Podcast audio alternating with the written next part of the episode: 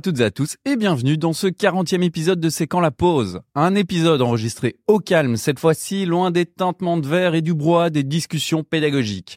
Un épisode avec trois chroniques pour inspirer vos pratiques pédagogiques. La première vous proposera un regard dans le rétro et dans son viseur les MOOC ou cours en ligne ouverts et massifs. Où en est-on aujourd'hui? Qu'ont-ils apporté au monde de la formation?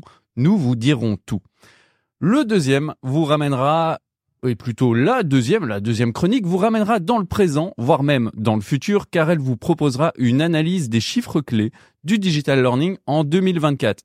Oui, même si nous sommes encore en février.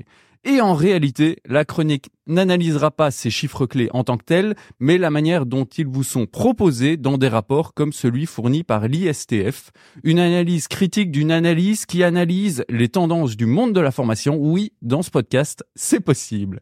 Et enfin, la troisième chronique vous proposera de réfléchir à votre signature pédagogique. Quoi? Vous ne l'avez pas encore définie? Alors vous courez à de graves dangers pédagogiques. Mais pas d'inquiétude, nous vous partagerons notre avis et nos conseils sur le sujet. Un épisode avec trois chroniqueurs, dont moi-même, Nicolas, learning designer chez Caffeine Studio, accompagné de deux complices qui ont tellement aimé collaborer dans la vie personnelle depuis deux ans sur ce podcast qu'ils ont fini par vouloir collaborer ensemble dans leur vie professionnelle chez Sephora, l'organisme de formation belge, je précise quand même pour nos auditrices et auditeurs. Et comme mon amour pour eux n'a rien de cosmétique, j'ai décidé de composer un petit morceau de musique pour chacun d'entre eux. Alors le premier, voilà, je euh, je vais vous partager. Alors, le premier, on, ne découvre pas pour qui est le morceau directement, donc je vous propose d'essayer de, trouver ça. Je vous passe l'extrait de suite.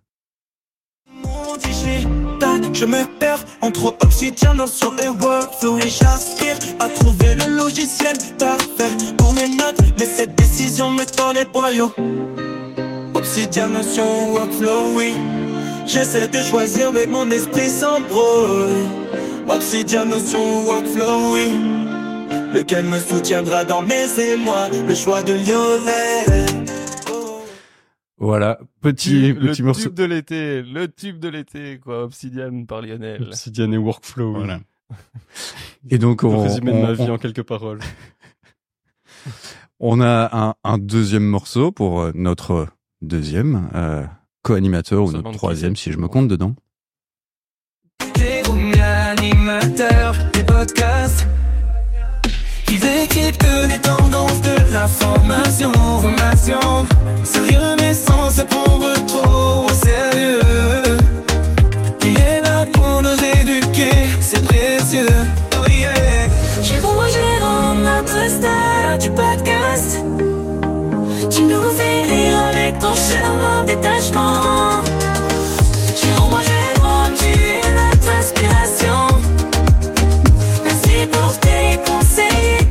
Avec plaisir, avec, plaisir madame, avec, plaisir madame, Mais quel flow, franchement, ça donne. Et, et, puis euh, il y en avait quand même. Euh, j'ai fait aussi un morceau qui aurait pu euh, devenir notre euh, notre générique d'introduction, la, la, la, bande originale de, de ce podcast.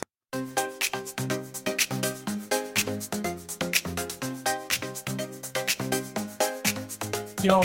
Écoutez bien cette histoire que je vous raconte sur un podcast qui fait parler tous les comptes. C'est quand la pause avec Jérôme, Lionel et Nicolas. Toujours là, prêt à mettre le feu sans tracas. Ils partagent du bon son et font vibrer les ondes. C'est quand la pause.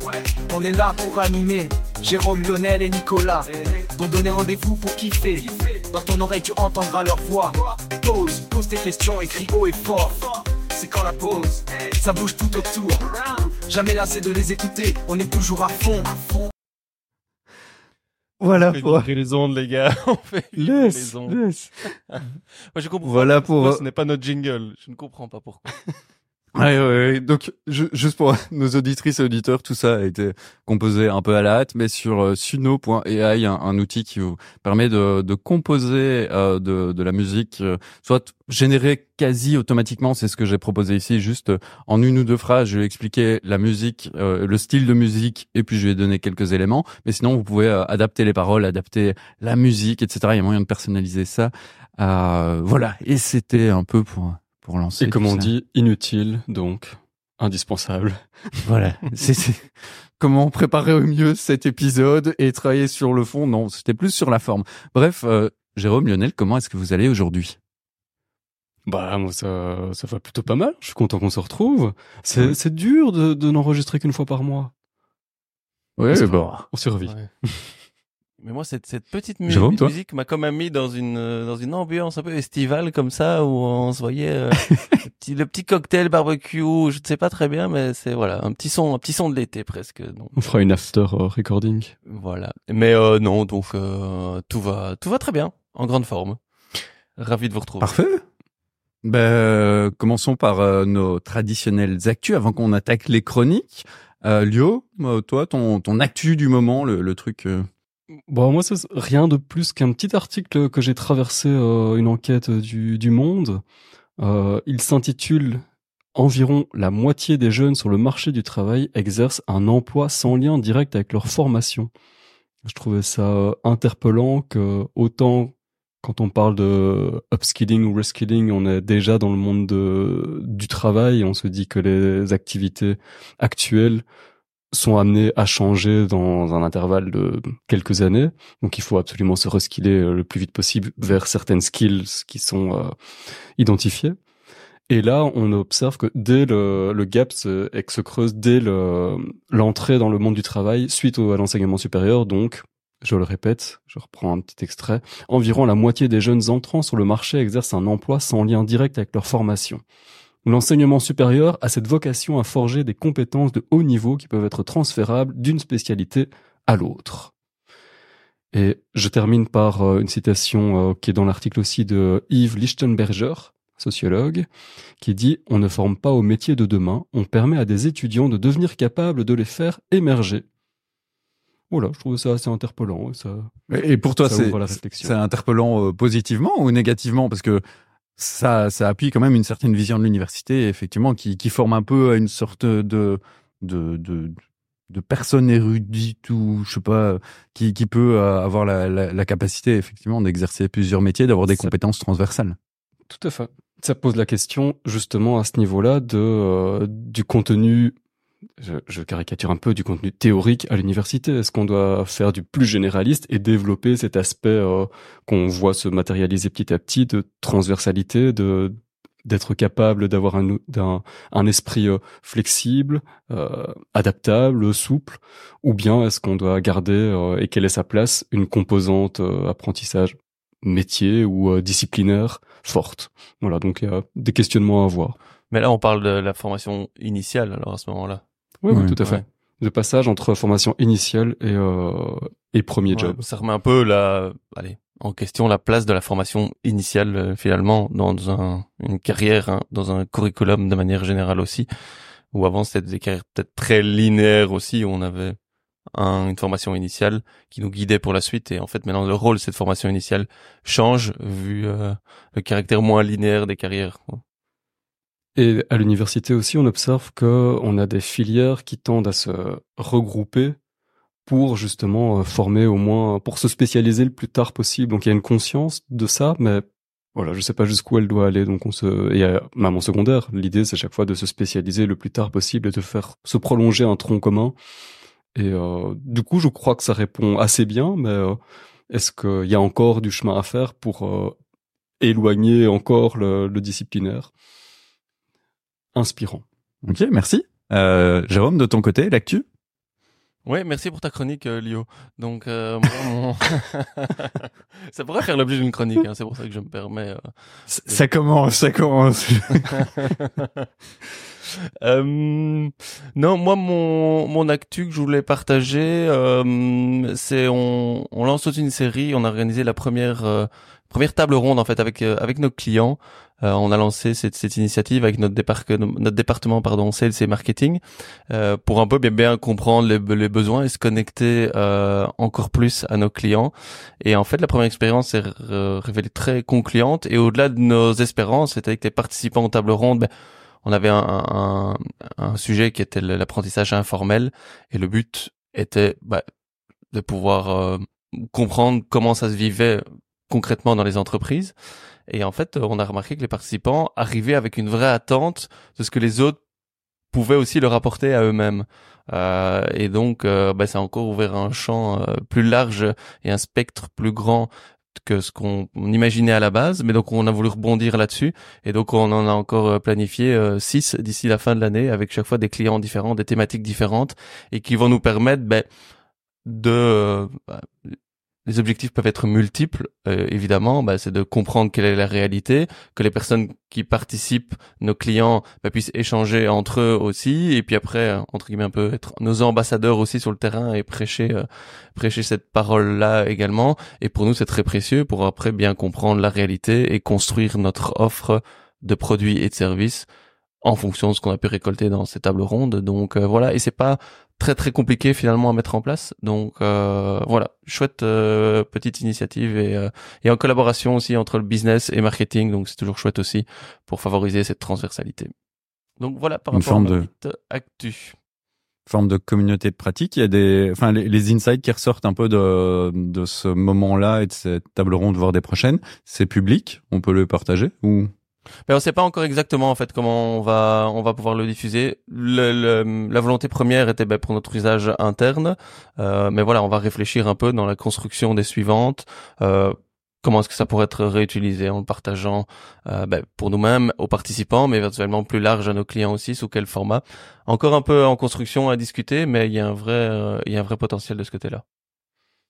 Et là où c'est pas vraiment une communauté de pratique, c'est que l'idée aussi, euh, même si c'est pas gravé dans le marbre, il me semble, c'est d'inviter des participants différents chaque fois en fonction de la thématique.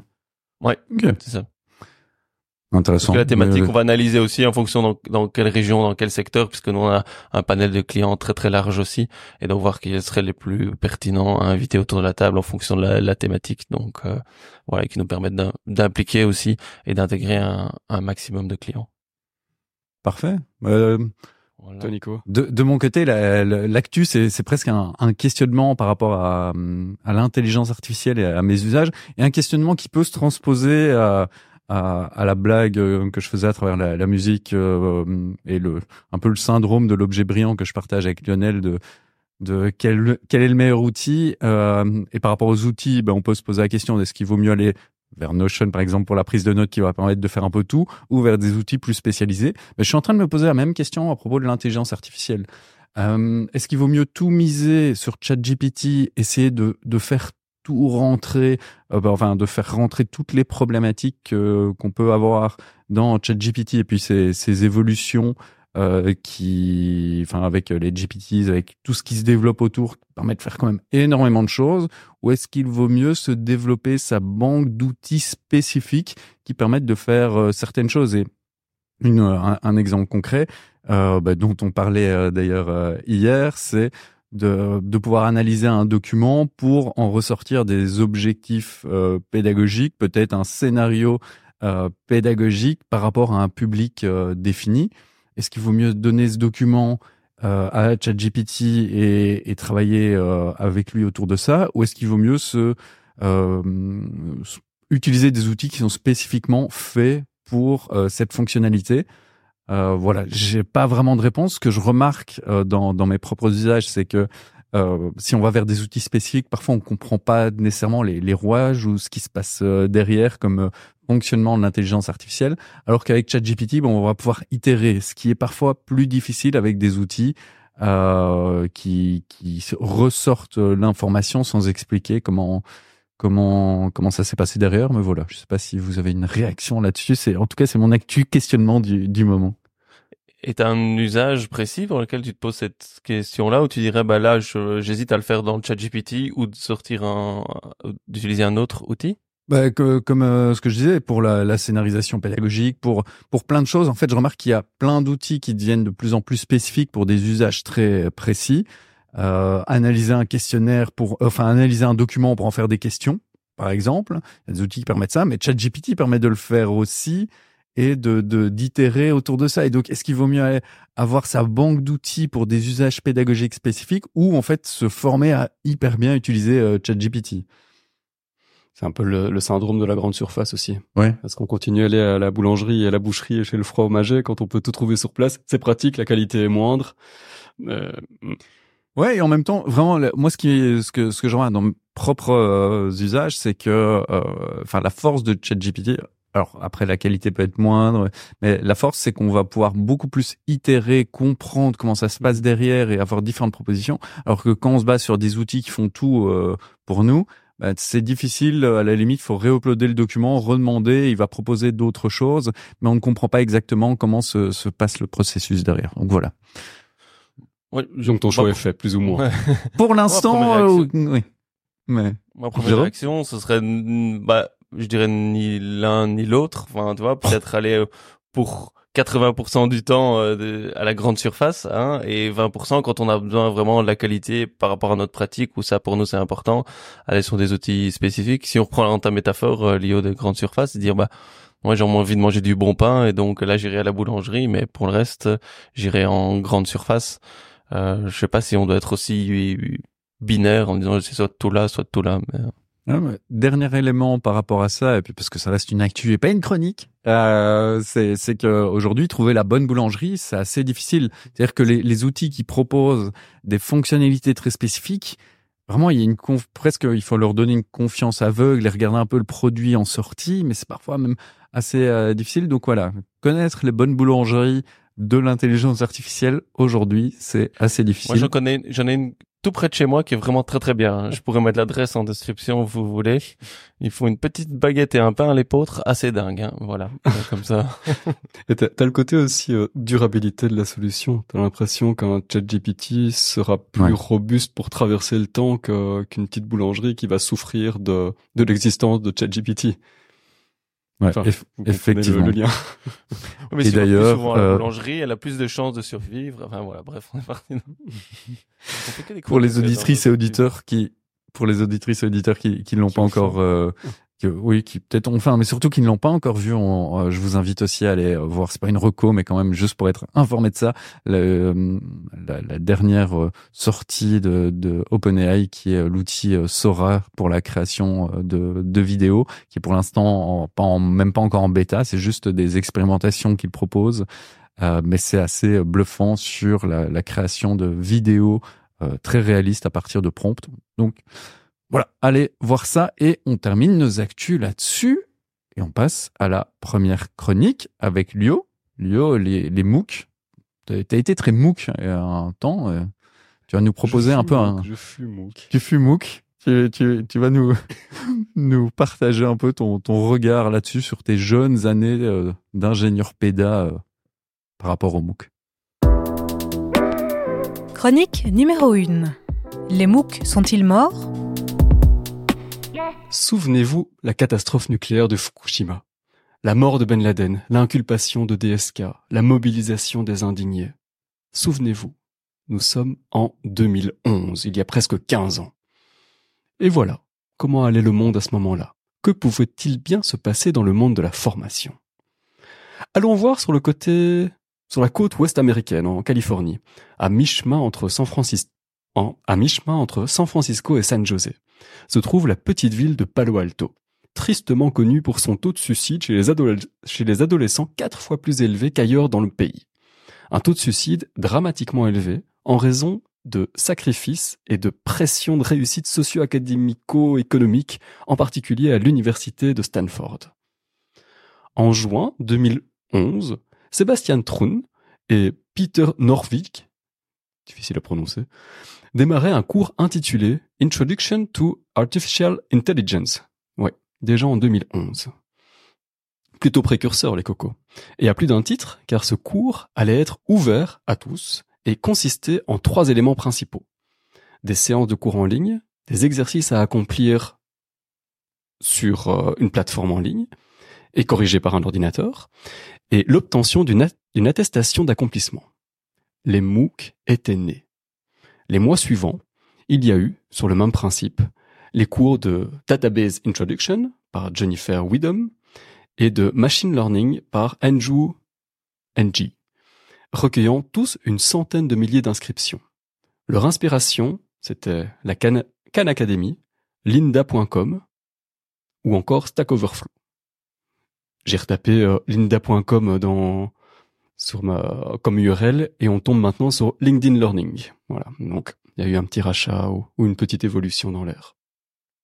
Pour accueillir leurs cours, nos amis ont aussi développé des plateformes permettant d'accueillir des vidéos, de les accélérer, de les sous-titrer, d'embarquer des quiz, des exercices corrigés par la machine et un forum de discussion. Udacity et Coursera allaient voir le jour en janvier 2012. Le MOOC transmissif, ou XMOOC, était né.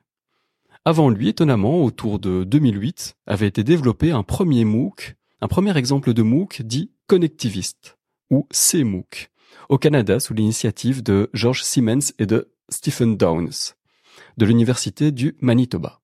Le cours était intitulé Connectivism and Connective Knowledge et a réuni euh, un peu plus de 2000 participants. Grosse différence d'approche pédagogique et de structure entre CMOOC et XMOOC.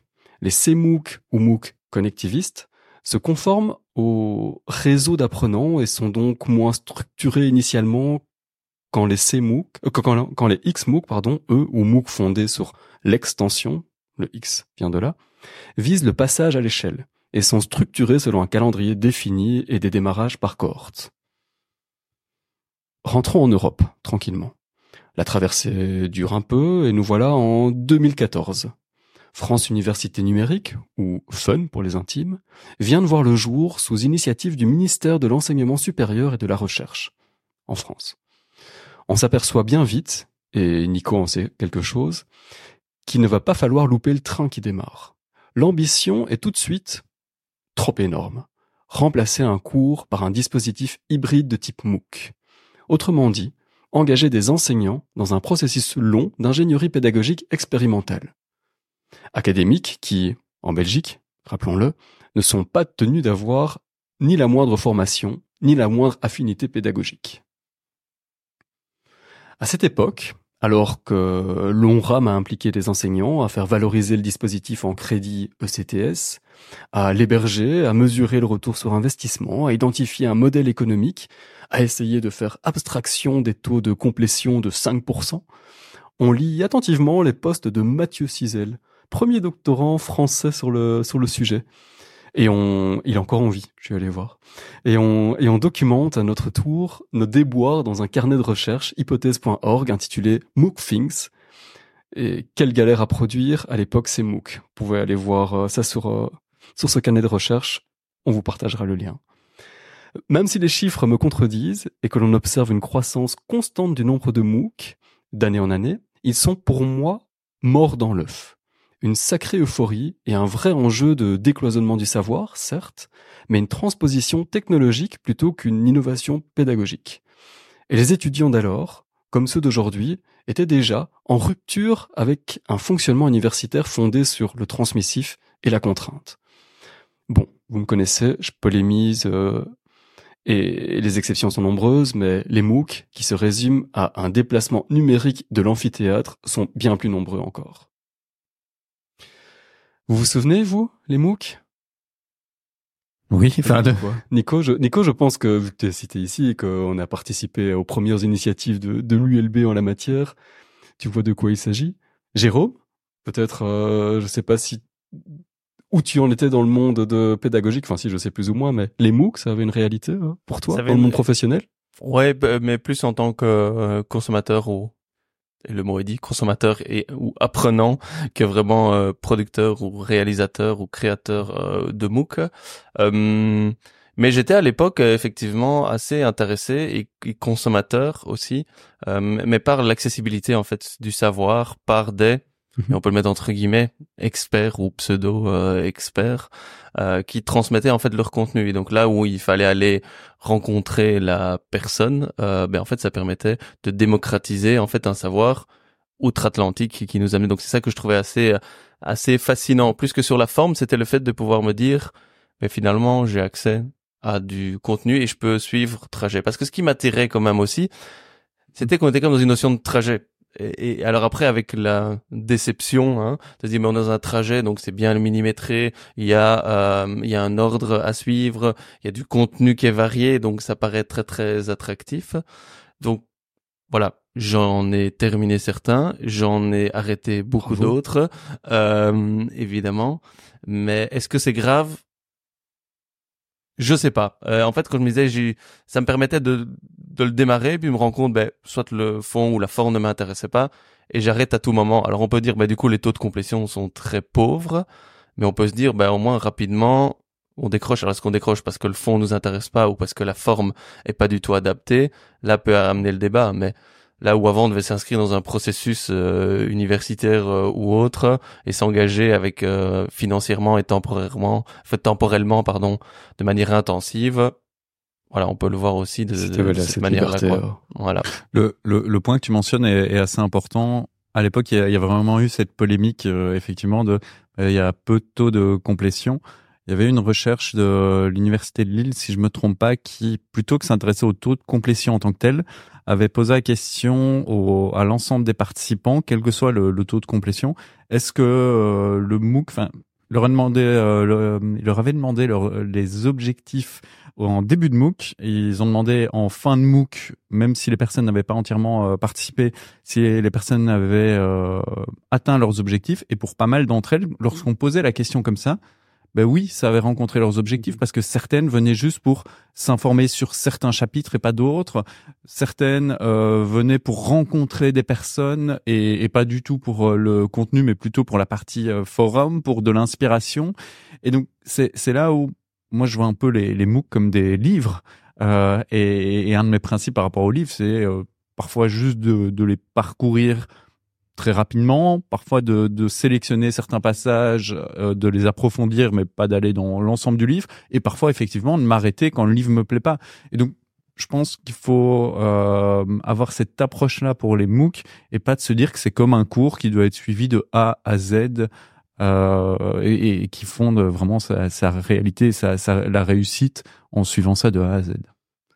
Même si initialement ils ont été justement ingénieurisés pour remplacer un, un cours qui n'allait plus forcément ou pour euh, accompagner un cours qui allait enrichir ce dispositif euh, en ligne. Donc malgré tout, avec une scénarisation euh, à fil rouge. ouais, mais dès le moment où il y a un côté ouvert, ça, ça, permet à chacun et chacune de s'approprier ça comme il le souhaite. Et donc là, on laisse la liberté aux personnes d'en faire ce qu'elles ce qu'elles souhaitent et faut être euh, capable d'accepter ce qu'on avait nous-mêmes à l'époque des difficultés à accepter. Et, et c'est clair qu'on se gossait beaucoup plus des, des 30 à 40 000 apprenants qui s'inscrivaient à notre euh, MOOC d'anglais euh, notamment beaucoup plus que des taux de complétion finaux même s'ils étaient très bons par rapport à, à d'autres MOOC.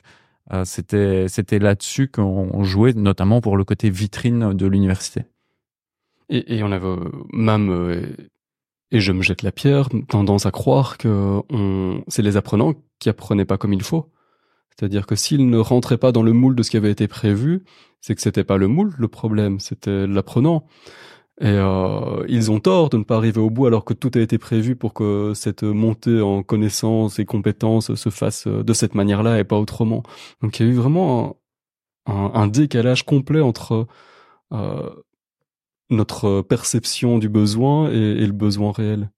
Et d'ailleurs, quand on parle de, public cible, euh, les analyses euh, ou certaines analyses ont, montré, on en partagera l'une ou l'autre, que le public, donc on parle MOOC, on diffuse le savoir largement, mais le public reste un public euh, clairement érudit, déjà qui dispose déjà de plusieurs diplômes et pas les personnes qui a priori n'ont pas du tout accès à l'université pour euh, développer chez eux ou de manière très minoritaire pour développer chez eux euh, enfin comme tremplin en fait comme euh, comme substitution à l'université à l'université. C'est vraiment un livre en plus que quelqu'un qui a déjà l'habitude d'en d'en acheter aurait quoi. C'est un peu allez après on prend les les les MOOC on dit où on regardait bah, les MOOC ça marche pas il suffit de voir les taux de complétude qui sont en dessous de 10% mhm.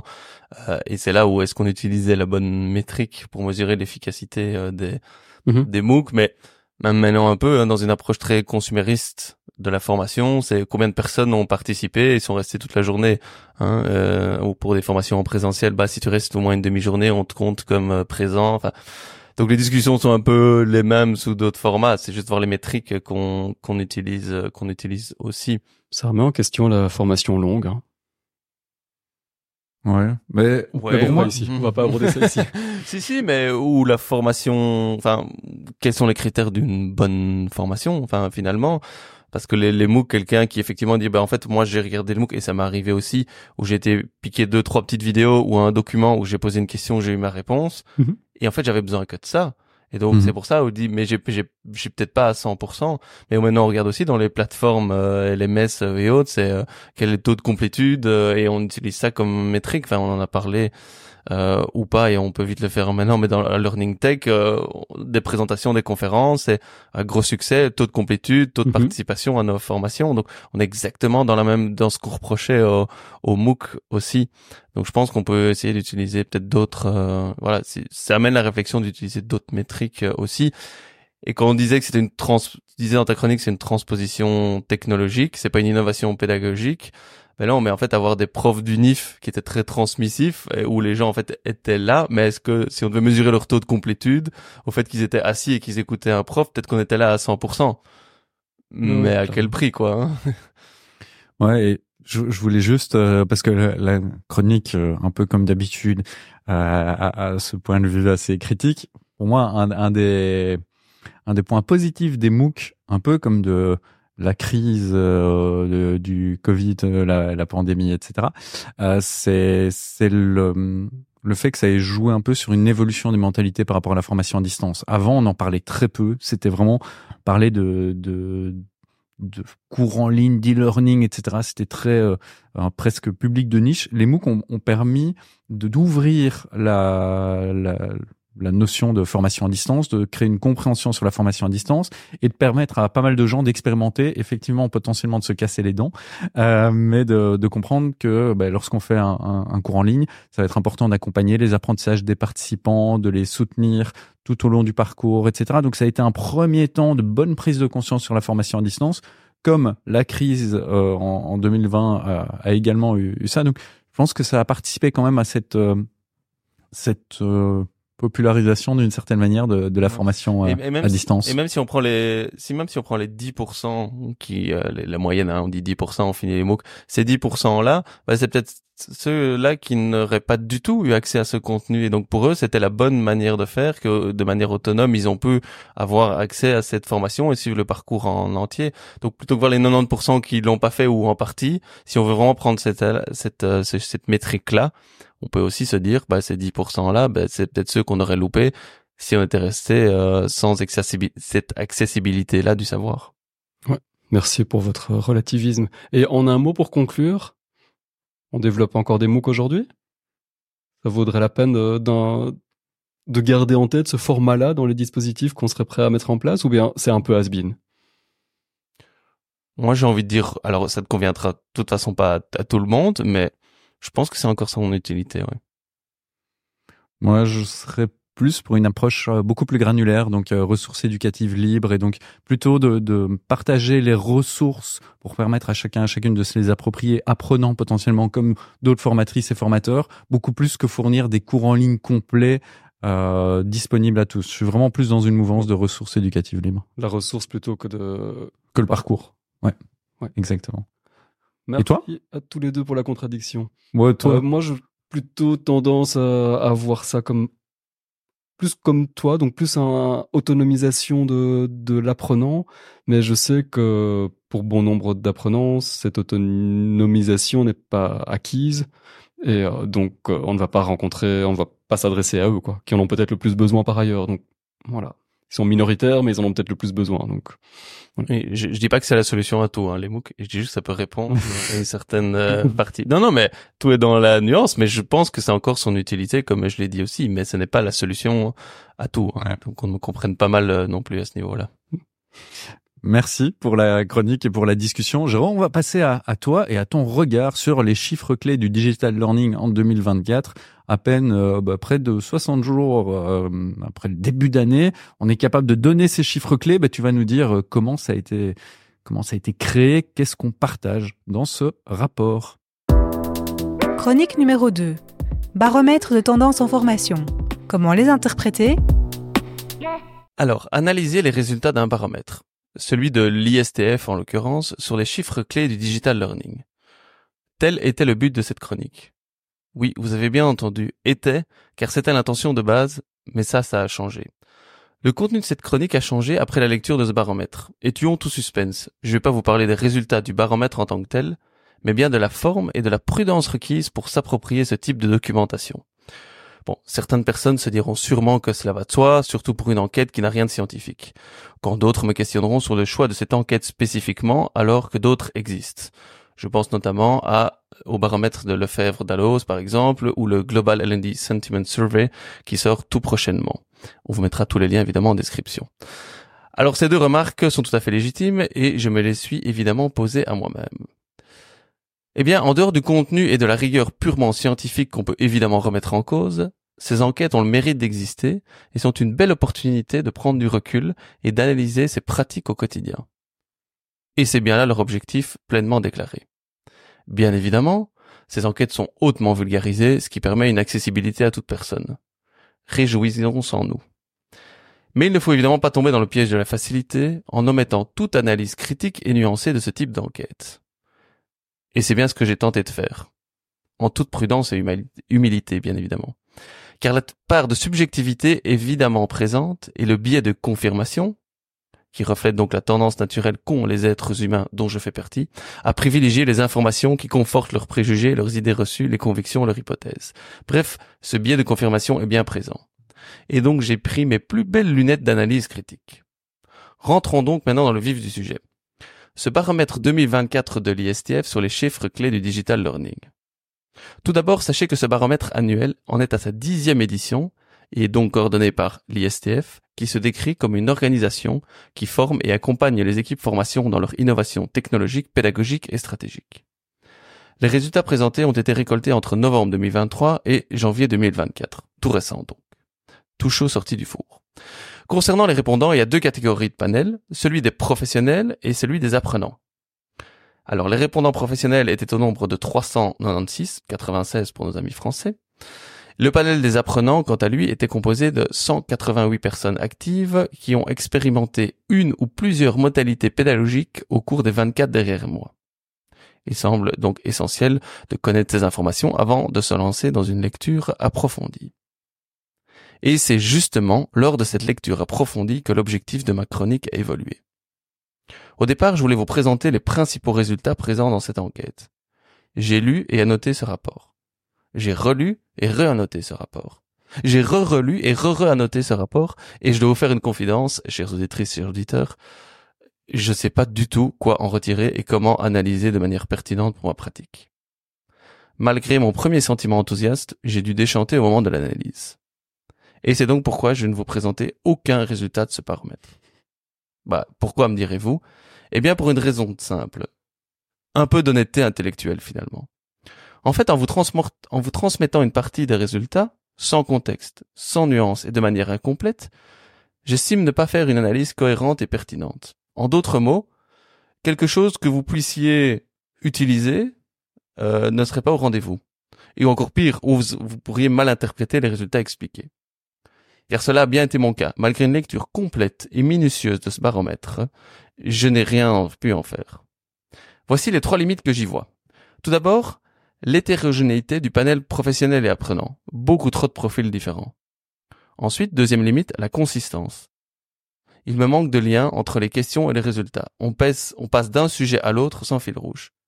Et enfin, et c'est pour moi la plus grosse limite, la largesse d'interprétation et d'utilisation des termes qui sont utilisés dans l'enquête. On utilise des termes comme majoritairement, efficace, moyennement, qui est laissé libre à l'interprétation pour chacun des répondants.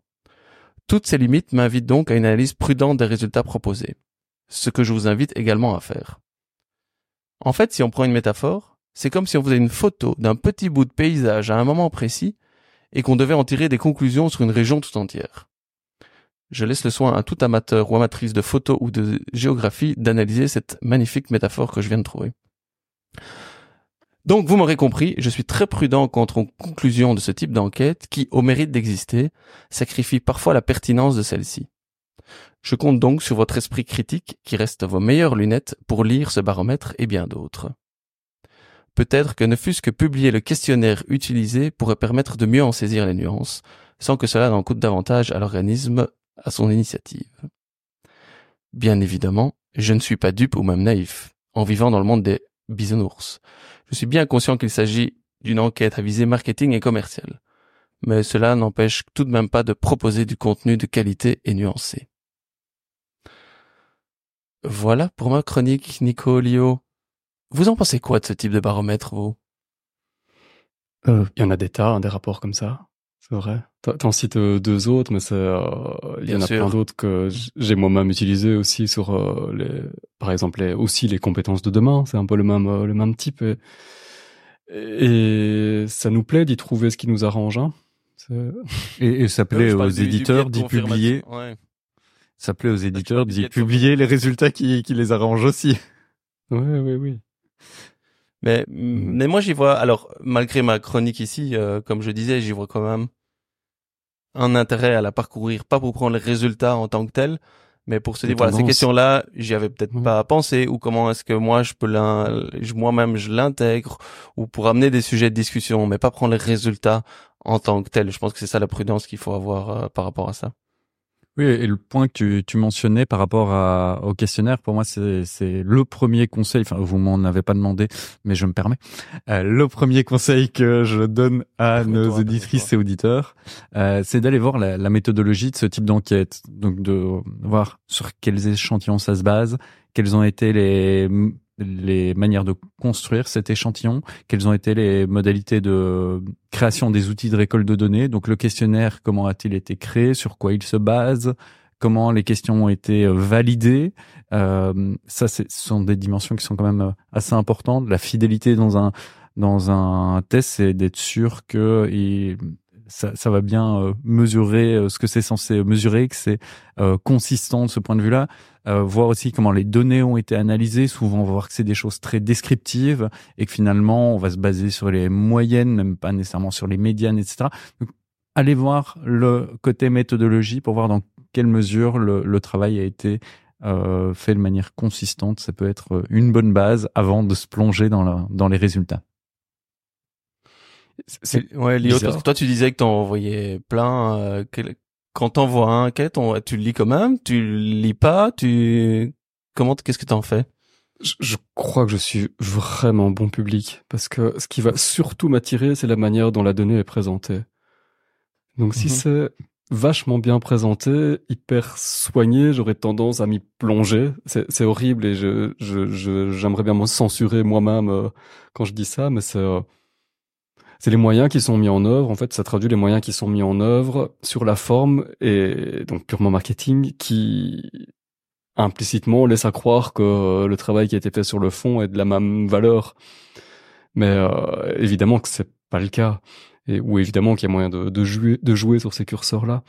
Mais moi, j'ai tendance à, malgré tout, y voir... Et je comprends pas d'ailleurs pourquoi ces données sont souvent communiquées en chiffres, alors que nous-mêmes, moi-même, j'imagine que je suis pas seul, je le lis pour y chercher de la tendance et pas pour aller voir le pourcent qui est, euh, qui est supplémentaire. Donc, j'aurais aucun malaise à ce que ces rapports soient formulés en tendance. Je dis ça, mais en même temps, s'ils étaient formulés en tendance, euh, sûrement que je voudrais voir les chiffres précis derrière. Mais euh, Oui, et qu'il y aura aussi une part de subjectivité, d'interprétation Ouais, ouais, dans ouais. les tendances euh, à mettre euh, en mettre en œuvre. Donc, euh, bah oui, moi je suis tristement bon public. Hein. mais après tu pourrais voir si c'est si c'est bien fait d'un point de vue visuel, tu pourrais dire moi je reprends en fait la forme et c'est présenté comme ça et donc ça m'a attiré moi et donc moi peut-être je pourrais utiliser ces pratiques de visualisation euh, dans euh, plus que les résultats en tant que tels. Quoi. Oui, voir, il te suffit de faire un screenshot pour aller toi-même communiquer en t'appuyant sur ces données-là, quoi. Oui, mais c'est ça, c'est pour ça que je parlais du biais de confirmation pour moi qui est et c'est Mhm. là qu'on se rend compte de ah bah oui ça ben justement je pense à la même chose et donc on va aller chercher juste cette information là parce qu'elle vient confirmer ou de re- ou de l'inverse hein, de rejeter ce qui est contre nos pensées euh, à la base aussi. Donc euh, il faut être il faut être conscient de ça aussi. Le fait, comme tu le disais pour le paysage, c'est que l'usage qu'on en fait, c'est ce qu'on critique à la création, c'est de nous-mêmes n'aller piocher qu'un tout petit élément quand le rapport est un tout. Donc ça Mhm. biaise un petit peu l'ensemble d'aller se dire bah oh, ce chiffre m'arrange ou euh, c'est de ça dont je veux parler, je vais le prendre alors que l'information qui précède ou qui suit pourrait euh, nuancer ou infirmer ou préciser ces données-là. Donc, On n'est pas nous-mêmes lecteurs, on n'est pas toujours on n'a pas toujours la bonne attitude. Non, c'est pour ça que je parlais de prendre ces lunettes euh, critiques aussi. Mais euh, c'est toi qui les as pour le moment. Oui, oui. Mais non, mais allez, par exemple, dans ce baromètre-là, quand même aussi, euh, il y avait une, une question, mais je vais pas aller trop loin parce que je voulais pas le faire quand même. Mais je vais pas donner les résultats, mais pour donner un peu l'approche sur quels sont les euh, les leviers ou les éléments qui font que les, vos participants commencent ou terminent une formation. Euh, bah, en dehors des résultats que je vais prendre, que de nouveau je pourrais interpréter moi-même à ma manière et qui ont sûrement été déjà pré-interprétés et que je ne sais pas la manière dont la question a été posée, ben, je trouve intéressant d'avoir cette question-là pour moi-même, me dire, ben oui, finalement, moi, Mhm. dans ma pratique, pourquoi est-ce que les gens commencent leur, leur formation, tu vois? Donc, c'est plus ça que je pense que c'est utile. Ça va, cette prise de recul ou de prise de conscience, de dire, en fait, cette question-là, je me la suis peut-être pas posée. Alors, je dois peut-être pas la poser comme ça, mais au moins, voilà, faire émerger certaines choses, euh, certaines réflexions. Ça, ça pourrait avoir ce mérite-là, quand même. Et ça traduit aussi ce- dans ce sens-là le, le réflexe d'aller consulter, quoi. D'aller consulter les concernés. Oui, tout à fait. C'est clair.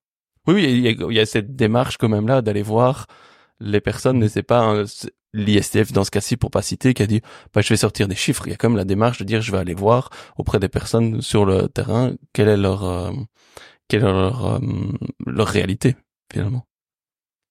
Nico, t'avais encore une réaction par rapport à ça? Non, je, enfin, la en... réserve hein, sur ce sujet-là. Oui. Mais je, je, je, je me faisais euh, l'épisode dans ma tête en quelque sorte euh, parce que euh, j'a- j'allais euh, dire que je, suis plus euh, friand de d'articles scientifiques, voire de d'outils, ben, comme on en parlait aussi hier en préparant un peu cet épisode, d'un outil comme Elicit, Elicit qui va permettre de poser une question assez pragmatique ou une question de recherche et d'avoir un peu un- une comparaison de différents articles de recherche sur ce sujet-là, en présentant un résumé de chaque article, en les comparant, en présentant leur méthodologie, leurs principaux résultats. Le problème, euh, et donc moi je suis très friand de plutôt de ce volet recherche. La difficulté de la recherche, c'est son temps de diffusion et de publication. Mhm. Souvent, une recherche, euh, ça va prendre du temps à être euh, construit, à être financé, puis ça va prendre du temps à être mené. Dans le meilleur des cas, on va dire qu'on est déjà dans un- une temporalité de deux années. Ensuite, euh, po- si au bout de ces deux années, on prend six mois à écrire un papier, on va prendre en moyenne un an à le publier parce qu'il y a tout un processus de reviewing. Donc, on est sur quatre ans entre le début de on se pose une question à cette question trouve une publication et un écho euh, auprès du, du, public. Et c'est là où, lorsqu'on s'adresse à des tendances, à comment ça se passe en 2024 dans les euh, institutions, euh, c'est un peu plus euh, problématique pour pour apporter des éléments euh, concrets et, au bon moment. Donc je dirais c'est de trouver la bonne balance entre une approche un peu plus scientifique dans des enquêtes comme celle-là qui vont aller sur le terrain. Mais donc ce serait juste et c'est ce que tu proposais, c'est améliorer la, démarche méthodologique d'outils d'enquête comme celle-là pour ne pas avoir de biais, pour ne pas avoir de, de propositions mal construites euh, qui peuvent être soumises à, à, à l'interprétation des, des répondants, d'avoir des analyses un peu plus poussées que juste du descriptif, etc. Donc voilà, Et au c'est moins un d'être peu... transparent là-dessus, quoi. Ouais. Ouais. Parce que pour moi aussi une, une des limites, tu parlais du temps effectivement de recherche, de diffusion euh, et autres, mais c'est aussi cet aspect de, de vulgarisation. Hein. Euh, c'est pas à la portée de tout le monde non plus de pouvoir lire et interpréter un, un article scientifique non plus. Donc ici, on est dans tout à fait l'autre extrême. hein. On vulgarise à outrance, hein, et donc euh, au, au détriment de cette rigueur scientifique et donc de la pertinence des résultats et des données qui peuvent être données. Euh, pour me répéter. Mais donc voilà, les articles scientifiques, ça reste difficilement accessible aussi pour comprendre, les interpréter et, et faire ce lien-là. Donc, il faudrait trouver ce juste milieu-là, de que ce type d'enquête ou de baromètre bah, utilise un peu plus la rigueur scientifique et peut-être que, alors peut-être pas les scientifiques eux-mêmes, mais euh, ou en tout cas que ces, ces organismes disent, ben, on va prendre des articles scientifiques, on essaye de vulgariser un petit peu aussi. Euh, ça pourrait avoir euh, On être compromis et aller dans, dans, dans ce sens-là. Les mêmes problèmes avec le corpus scientifique. Hein. Euh, je remets pas du tout en, en question les articles scientifiques, mais c'est aussi on a les Ah non, problèmes non, de corpus, hein. c'est-à-dire euh, dès lors que cet ar- article est publié, il a une, une barrière commerciale. Est-ce qu'on peut continuer à, le- à y avoir accès? Le, le plus gros cor- corpus euh, scientifique, ce sera le corpus euh, pirate, forcément, parce que pour sinon c'est que des silos de, de- liés à des éditeurs ou à des euh, voire à des universités. Et, et ça aussi c'est frustrant, c'est que quand le Mhm. commercial vient euh, se met en barrière à l'accès à la donnée. Mais voilà, ça fera l'objet, je pense aussi de de plus qu'une minute. Ben, euh, T'avais encore un dernier mot, Jérôme, ou ça, ça clôt euh, toute cette discussion? Non, ça, ça, ça peut. Oui, pour clôturer, euh, je dirais voilà, c'est effectivement le mérite d'exister, mais soyons effectivement très très prudents par rapport à ce nombre de de d'enquêtes qui ont des visées effectivement commerciales et marketing. Donc voilà, lisez-les, prenez les sujets et essayez de vous les approprier pour vous-même, mais sans prendre les résultats comme ça de manière euh, brute et simple. Parfait. Merci beaucoup. Nous soyons critiques et eux euh, qu'ils soient euh, transparents. Aussi. voilà. Ou aussi, oui. Ben, On va maintenant être euh, critique sur la dimension de pratique pédagogique et de signature pédagogique. Chronique numéro 3. Avez-vous défini votre signature pédagogique? Aujourd'hui, pour vous parler des pratiques pédagogiques en formation professionnelle, j'ai tenté une approche plus socio-constructiviste que d'habitude en souhaitant co-construire cette chronique avec quelques actrices et acteurs de terrain. Malheureusement, pour des raisons que je vous présenterai dans quelques instants, la tâche a été plus difficile que prévu. Un peu comme Jérôme avec sa chronique. Je vous propose donc une approche en classe inversée. Cette chronique sur les pratiques pédagogiques est en quelque sorte la partie théorique que je vous proposerai de venir compléter par vos retours d'expérience, chers auditrices et auditeurs, vos opinions et des interactions dans un post LinkedIn qui sera publié le mercredi 6 mars 2024, soit deux jours après la publication de la chronique.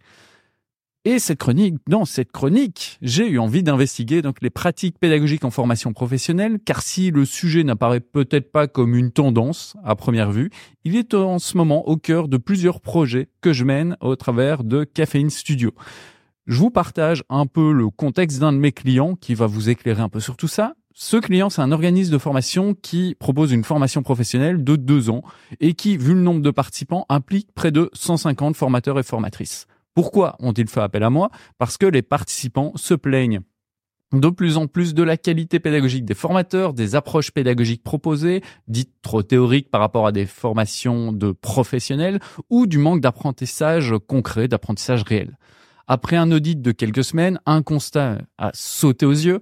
Personne, ni parmi les participants et participantes, ni parmi les formateurs et formatrices, ne s'accorde sur la vision des formations, c'est-à-dire sur la raison d'être de, de cette formation et des différents cours, ni sur la manière de donner ces euh, différents cours. Certes, on forme à travers cette formation, mais on ne sait ni pourquoi ni comment, ce qui va engendrer des pratiques pédagogiques diversifiées et des attentes par rapport à ces pratiques qui le sont encore plus. Cette situation, vécue dans plusieurs projets, m'a fait penser à des concepts développés par Brigitte Albero et Didier Paclin, dont je vous propose un résumé. Vous retrouverez leurs articles en description, des articles de recherche. Euh, désolé, mais je vais vulgariser tout ça ici. Euh, les auteurs parlent de pratiques pédagogiques prescrites, de pratiques réelles et de pratiques perçues ou vécues. À leur manière, chacun de ces auteurs distingue donc ce qui est prescrit, c'est-à-dire les pratiques pédagogiques envisagées par le ou la responsable de formation, le réel, c'est-à-dire les pratiques pédagogiques réellement mises en œuvre dans la salle de formation, et le vécu ou perçu, c'est-à-dire la manière dont les, participants apprenants vivent ou perçoivent ces pratiques pédagogiques. Sur cette base, j'ai souhaité interroger plusieurs responsables de formation en leur posant trois questions relatives à ces trois dimensions. Comment est-ce qu'ils et elles cadrent les pratiques pédagogiques des formateurs en amont d'une formation? Comment est-ce qu'ils assurent ensuite lors des formations que les formateurs respectent ce cadre? Et enfin, comment est-ce qu'ils s'assurent que la perception des apprenants est cohérente avec ce cadre? C'était la base de mon approche socio-constructiviste. Malheureusement, j'ai dû essuyer près de six refus, certains par manque de temps.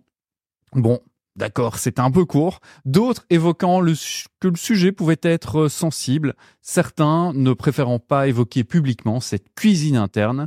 D'autres parce que rien n'est fondamentalement mis en œuvre pour assurer cette cohérence et que ce n'est pas idéal de le dire publiquement. Le seul qui a accepté euh, ce, ce, challenge, en quelque sorte, c'est l'un de nos fidèles auditeurs, Jonathan Potier, que beaucoup euh, d'auditeurs et d'auditrices connaissent également, responsable de l'Académie AG6, qui m'a tout de même précisé avant de me répondre il y a encore beaucoup de chemin à faire en la matière. Mes collègues sont des experts métiers avant tout sur le chemin. Euh, on est sur le chemin pour devenir des, des, formateurs, etc. Mais je vous laisse écouter deux extraits. Le premier, donc à propos de ma première question, comment cadrez-vous les pratiques pédagogiques en amont d'une formation? Je vous partage de suite l'extrait. On réalise un positionnement des participants en amont, donc sur leurs compétences et leurs connaissances. Euh, on a également rédigé un guide de l'animateur, donc qui donne aussi les techniques d'animation, ce qui est attendu des formateurs et des formatrices pour respecter aussi le cadre pédagogique que l'on a défini. On a rédigé aussi des scénarios pédagogiques qui sont basés sur les objectifs donc euh, de, de, la formation évidemment. Donc euh, voilà on, sait exactement euh, quel est l'enchaînement des séquences pédagogiques leur contenu les méthodes à mobiliser etc et moi j'ai personnellement un échange préparatoire en amont avec chaque formateur donc qui va délivrer une formation. Là je parle évidemment des formations externes Ensuite, je lui ai demandé bah, comment est-ce qu'il s'assure que les formateurs respectent ce cadre pédagogique proposé en amont? Je fais un échange systématique avec le collègue euh, lorsque je le croise aussi bien, euh, voilà, dans on va dire dans les couloirs de l'entreprise ou euh, via Teams, en visio, etc. pour savoir aussi comment se passe la formation ou comment s'est passée la formation. L'avantage aussi, c'est que eux sont en interaction avec leurs collègues aussi. Donc euh, voilà, ça fait une petite communauté de formateurs en interne. Donc ils échangent aussi sur leur pratique entre eux. Sur la troisième question, sur la manière dont ils s'assurent que la perception et le vécu est cohérent avec le cadre pédagogique proposé en amont, je ne vous fais pas euh, l'affront, évidemment, euh, Jonathan a évoqué Kirkpatrick et vous retrouverez en description l'ensemble de cette euh, réponse pour que vous ayez tous les éléments et précise évidemment en amont le, le contexte un peu de d'AG6. Donc je vous conseille d'aller écouter ça, mais si je résume l'ensemble, c'est donc du cadre en amont avec les outils, une responsabilisation des formateurs et formatrices et une relative autonomie pendant la formation avec de l'évaluation informelle et évidemment par la suite une évaluation a posteriori par les participants et participantes à chaud et à froid. Jonathan, sans l'évoquer directement, a apporté un outil clé qui me semble essentiel à élaborer dans de plus en plus d'institutions, c'est la signature pédagogique, qui était le titre de ce, euh, ce, de cette chronique. Une signature pédagogique, qu'est-ce que c'est? Ben C'est un, un texte qui va définir la raison d'être d'une formation, sa mission, ses valeurs pédagogiques qui l'animent. Elle décrit également les ingrédients pédagogiques principaux de cette formation qui vont lui donner une cohérence globale. C'est le cadre dont Jonathan parlait, les différents outils qui sont également proposés aux formateurs pour que les formateurs travers différentes formations, bah, donne de la cohérence euh, aux formations ici proposées par AG6. En la communiquant, une institution peut offrir un cadre euh, aux pratiques pédagogiques de ses formateurs, c'est le prescrit, s'assurer d'une cohérence dans la mise en œuvre de celle-ci, c'est le réel, et enfin cadrer les perceptions des participants, c'est le perçu. En d'autres termes, elle permet que toutes les parties prenantes d'une formation comprennent et adhèrent au sens de cette formation. Et donc, est-ce que finalement, cette signature pédagogique n'est pas la solution pour créer la cohérence et l'alignement entre pratiques pédagogiques prescrites, réelles et perçues? Et surtout, est-ce que la signature pédagogique n'est pas la tendance la plus sous-cotée du moment? Ces questions, messieurs, et puis chères auditrices et chers auditeurs, je vous la pose et je vous les pose. Euh, votre avis, Lionel Jérôme sur cette signature pédagogique, surtout que chez Sephora, j'ai été un peu euh, regardé. Vous avez une signature pédagogique avec six grands ingrédients, mais même au-delà de, du contexte de Sephora, qu'est-ce que vous pensez de, de, de cette signature pédagogique, de son intérêt, et on parlera après de la manière dont elle est peut-être mise en œuvre dans, dans différentes institutions?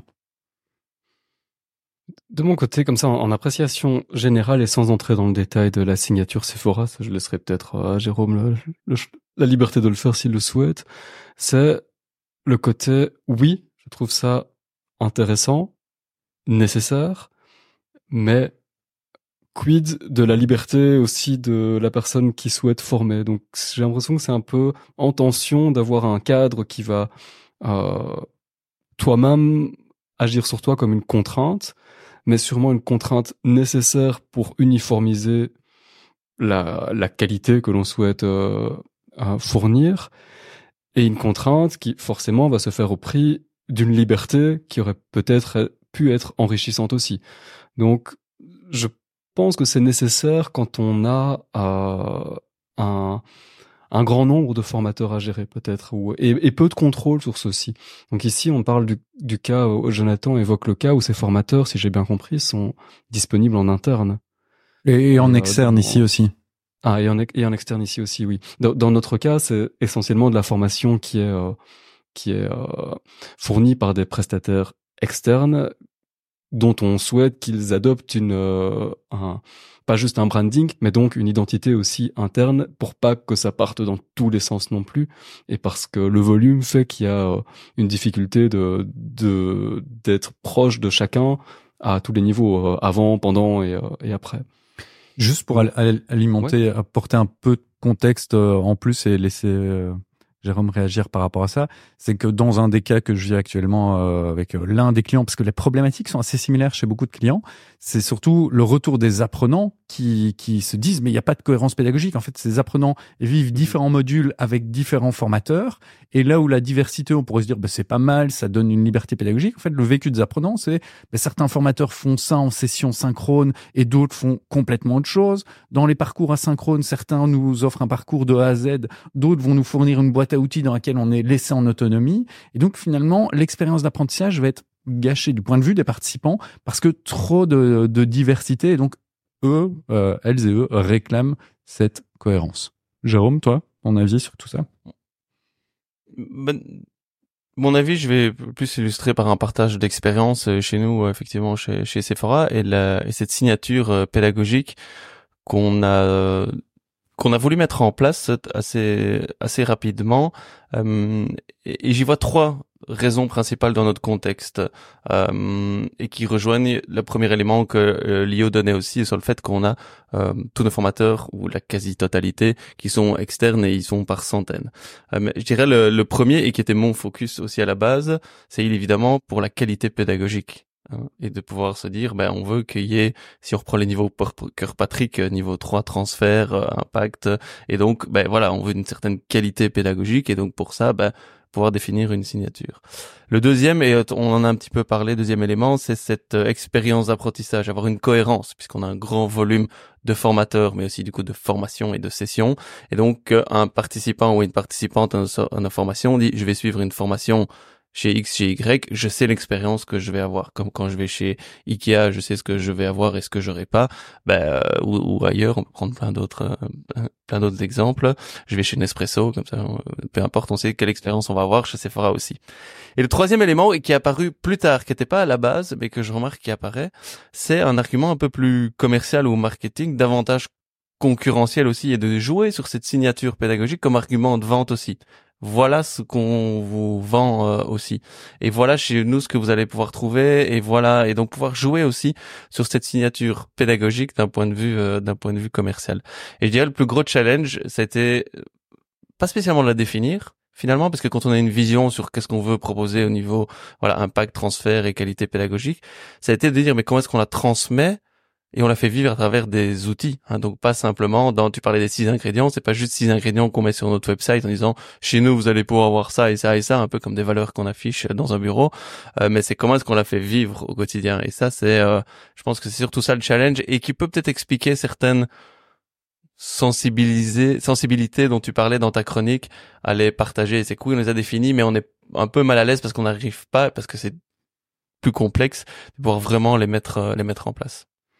Et est-ce que de votre point de vue, comme je le disais, c'est une tendance un peu sous-cotée? Parce qu'on voit que Sephora en Belgique, euh, là, euh, je travaille avec certains clients pour la définir. En France, il y a des exemples comme Segos, euh, mais il y a très peu d'exemples quand on fait un, benchmark de, signature pédagogique, de d'institutions de formation, voire même d'entreprises qui vont afficher comme ça leur, leur cadrage pédagogique.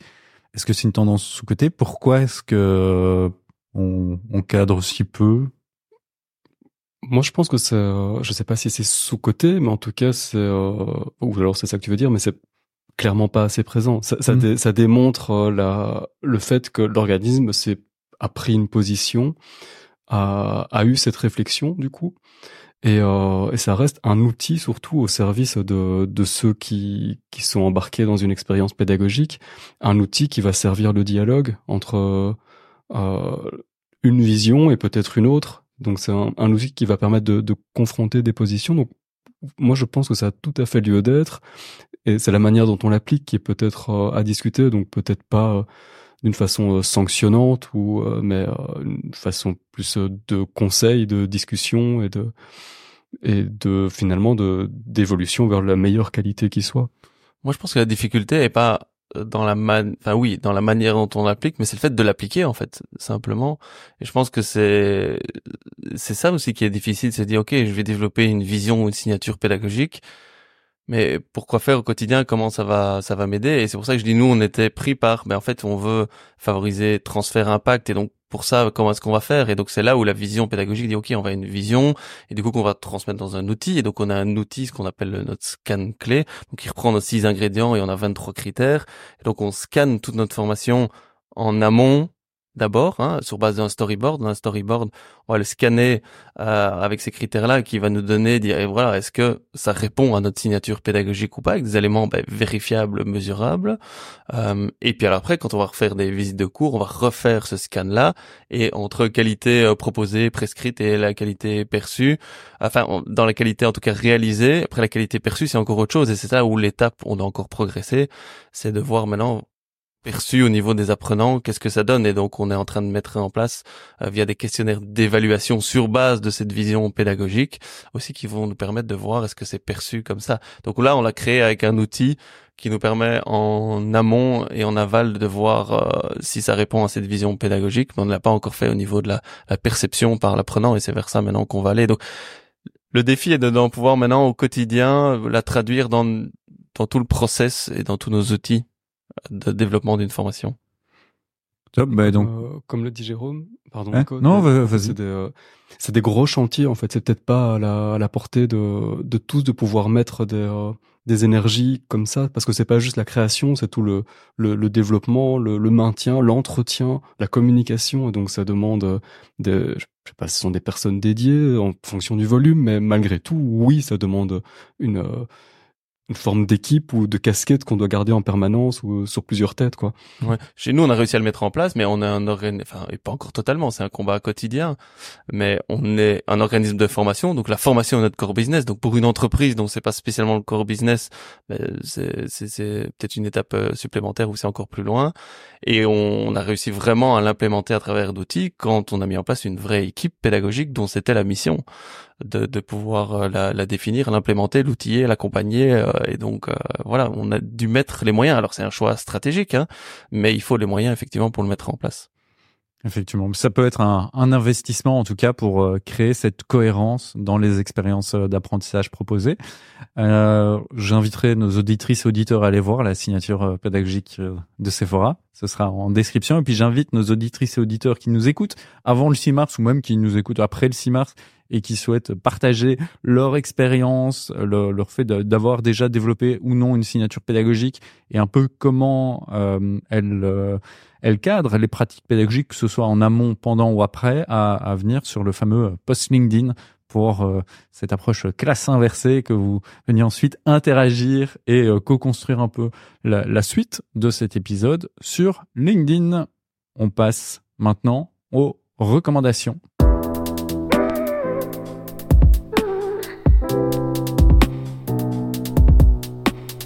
On commence par Lionel. Qu'est-ce qui t'a plu Euh, Qu'est-ce que tu as vu Qu'est-ce que tu as entendu Qu'est-ce qui t'a marqué euh, ces, dernières semaines et que tu as envie de partager à nos auditrices et auditeurs? Ben, tu l'as un petit peu teasé tout à l'heure, parce que euh, le nom revient dans, la chanson que tu as créée gentiment pour moi. Mais J'aimerais bien vous parler d'Obsidian. Obsi- non, je plaisante. hein. Mais, mais, Euh, mais. Obsidian, mais- je connais pas. C'est quoi? Je plaisante C'est quoi Obsidian? Je connais pas. Inconnu. On en parlera à l'after. Euh, c'est l'outil, c'est un outil pour le coup, un autre outil. Je viens pas souvent, je pense, avec des, des outils ou pas souvent avec des différents en tout cas. Mais euh, c'est euh, Superlist et euh, que vous ne connaissez peut-être pas encore parce qu'il est récemment euh, sorti de bêta, mais que vous connaissez peut-être parce que je crois qu'il y est resté longtemps, donc il était accessible depuis un moment. C'est l'outil donc Superlist qui est un outil, comme son nom l'indique, d'une part super, mais d'autre part pour euh, gérer les listes et pas uniquement les listes. Donc c'est voir euh, la tâche comme un élément d'une liste. C'est-à-dire qu'une liste peut se traduire en tâche, peut rester une liste et pourrait devenir euh, d'autres éléments euh, aussi. D'ailleurs, je, pense à un autre outil dont je vous parlerai une autre fois. Et donc, c'est en fait ceux qui ont créé ça, c'est les créateurs de Wunderlist que vous connaissez peut-être vu que c'est- il avait une grosse part de marché euh, à l'époque. Je sais plus quand c'était, mais ça, ça doit bien faire 10 ans ou Ouais. peut-être même 15. Ouais. Et euh, ils ont été rachetés par euh, Microsoft, qui n'en a vraiment pas fait grand chose, donc qui a développé son tout doux euh, à côté euh, sans vraiment s'inspirer de tout ce qui faisait le charme de Wunderlist. Il y a eu la frustration même des créateurs de Wunderlist de vouloir se faire euh, déracheter ou bien se racheter eux-mêmes pour pouvoir continuer à exister. Ils n'ont pas pu, donc ils ont développé un autre outil euh, à côté qui est Superlist, qui n'est pas Wunderlist, mais qui euh, qui a le même esprit, la même signature peut-être. Et euh, je l'utilise depuis deux petites semaines. Sa force est de pouvoir s'intégrer à d'autres gestionnaires de tâches ou d'autres outils pour centraliser la tâche. Et donc, euh, en ce qui me concerne aussi, c'est cette capacité à gérer tant des listes que des tâches et des listes de tâches. Voilà. Super liste. Donc je note après une année 2023 pleine de réflexions sur les outils de prise de notes, l'année 2024 est pleine de réflexions sur les outils de to-do list et de gestion de tâches. J'ai hâte de voir euh, lors de la prochaine mise à jour de Things, de Todoist ou autre, euh, un de ces outils arriver dans les be recommandations. Jérôme, qu'est-ce que tu nous recommandes? Ah, on, on ne t'entend plus. Ou c'est juste chez moi? Ah oui, non. Oui, non, non, non, euh, non. Je disais, il va de toute façon finir sur Notion ou Obsidian, donc euh, c'est un éternel recommencement. Mais non, c'est des outils grands magasins, comme on disait tout à l'heure. yes. Euh, non, de mon côté, et ça fait le lien en fait avec euh, la, la conclusion de ma chronique sur. euh, c'est une chaîne YouTube qui fait de la vulgarisation scientifique. Euh, donc ça s'appelle Syllabus. Euh, et donc c'est une nana qui prend plein de sujets et qui les décompose. Euh, des fois des sujets plus légers des fois des sujets un peu plus moins légers. Et il y en a une que j'ai épinglée en particulier. Euh, c'est euh, sur l'écriture inclusive. Parce qu'on en parle évidemment beaucoup. Et moi je sais pas trop trop comment l'aborder. Je suis tombé sur cette euh, cette vidéo qu'elle qu'elle a réalisée qui dure une vingtaine de minutes et qui a une approche ben, avec la rigueur scientifique et la vulgarisation. C'est pour ça que je dis que ça fait le lien avec ma chronique, où dit ben, définir c'est quoi finalement le problème, c'est quoi les, hypothèses, c'est quoi les solutions, et, euh, et après une conclusion nuancée aussi par rapport à sa propre pratique euh, aussi. Donc euh, donc voilà, je vous invite à aller voir sa vidéo ou d'autres. Elle a plus de 200 euh, vidéos euh, qu'elle qu'elle a réalisées, mais principalement moi, moi celle-là, je trouve qu'elle était très elle m'a, elle m'aide encore même maintenant quand j'ai cette réflexion par rapport à l'écriture inclusive. Je me suis beaucoup basé sur ses travaux où elle utilise elle-même des articles scientifiques. Donc euh, voilà, et après des choses quand je parle un peu moins légère, pour vous donner un peu un exemple, c'est euh, les cernes ne sont pas un signe de fatigue, euh, par exemple. Comment on navigue dans les euh, dans les vaisseaux sanguins? Pourquoi replier une notice de médicament est presque impossible? Peut-on vraiment se chauffer avec des bougies? Voilà, il y a des voilà, qui, choses qui paraissent légères, mais derrière il y a des, des choses scientifiques, donc euh, c'est assez euh, assez chouette et assez bien fait aussi. Et tout ça dans une forme un peu humoristique, mais sérieuse aussi. Tout Super. Merci beaucoup. Euh, de mon côté, Nico. je viens avec un ouvrage, un ouvrage d'une collection que j'adore, euh, qui est la collection euh, Mythes et réalité aux éditions Retz, euh, qui est coordonnée ou dirigée par André Fricot. Euh, c'est cette fois-ci un, un ouvrage sur les mythes et réalités de l'apprentissage à, à distance. Euh, ils ont traité les mythes et réalités du numérique, les mythes et réalités de l'innovation pédagogique, les mythes et réalités des neurosciences et de plein d'autres sujets. Cette fois-ci, c'est un ouvrage qui, qui est sorti il y, a, il y a quelques semaines euh, et à travers dix chapitres, ils prennent euh, dix mythes et ou réalités. Au départ, on ne sait pas vraiment. Euh, se dire qu'enseigner et apprendre à distance, ce sont des activités solitaires, qu'un cours à distance, c'est juste un cours en présentiel qui est mis en ligne, que en formation à distance, l'enseignant perd la propriété de ses cours. Bref, des euh, propositions comme celle-là qui permettent ensuite de faire des petits articles appuyés sur la recherche scientifique, mais euh, très bien vulgarisés, avec chaque fois une conclusion assez euh, claire, avec euh, plein de conseils pratiques en travaillant sur ces mythes. Et ce sont des petits ouvrages, on est sur 150 pages, donc pour appréhender vraiment la, formation à distance, plutôt que de rentrer dans un outil très boîte à outils, etc., euh, et de ne pas se poser beaucoup de questions, ce, cet ouvrage-ci vous permet de vous poser des questions et surtout d'avoir des réponses sur la création de ces euh, cours en ligne et de cet apprentissage à distance. Merci euh, pour euh, tout ça, pour vos recommandations, aussi pour cet épisode. Euh, merci aussi à vous, auditrices, auditeurs, d'être restés avec nous jusqu'ici. Si vous avez apprécié cet épisode, euh, partagez-le au moins à deux autres personnes qui sont soit bloquées dans le passé parce qu'elles suivent encore des MOOC, soit projetées dans le futur parce qu'elles sont euh, au courant des dernières tendances euh, numériques, ou simplement parce les qu'elles les- voilà. ou simplement parce qu'elles devraient bah, peut-être développer leur signature pédagogique. Et puis, si vous nous écoutez parce qu'on vous a recommandé cet épisode, ne le prenez pas mal. C'est probablement aussi euh, qu'on vous l'a recommandé pour nos blagues et nos jeux de mots. Euh, ou, ou pas en fait. Bref, on se retrouve le 25 mars prochain pour un épisode enregistré dans le cadre du podcaston, comme l'année passée. Euh, donc un, un épisode qui euh, permettra d'accueillir une association et de discuter des tendances de la formation avec cette association. Et donc pour être tenu au courant de sa sortie, vous pouvez vous abonner sur Spotify, Apple Podcast ou encore sur YouTube pour nous regarder en vidéo. À très vite. Salut. Salut tout le monde. Merci, merci. Ciao. Salut.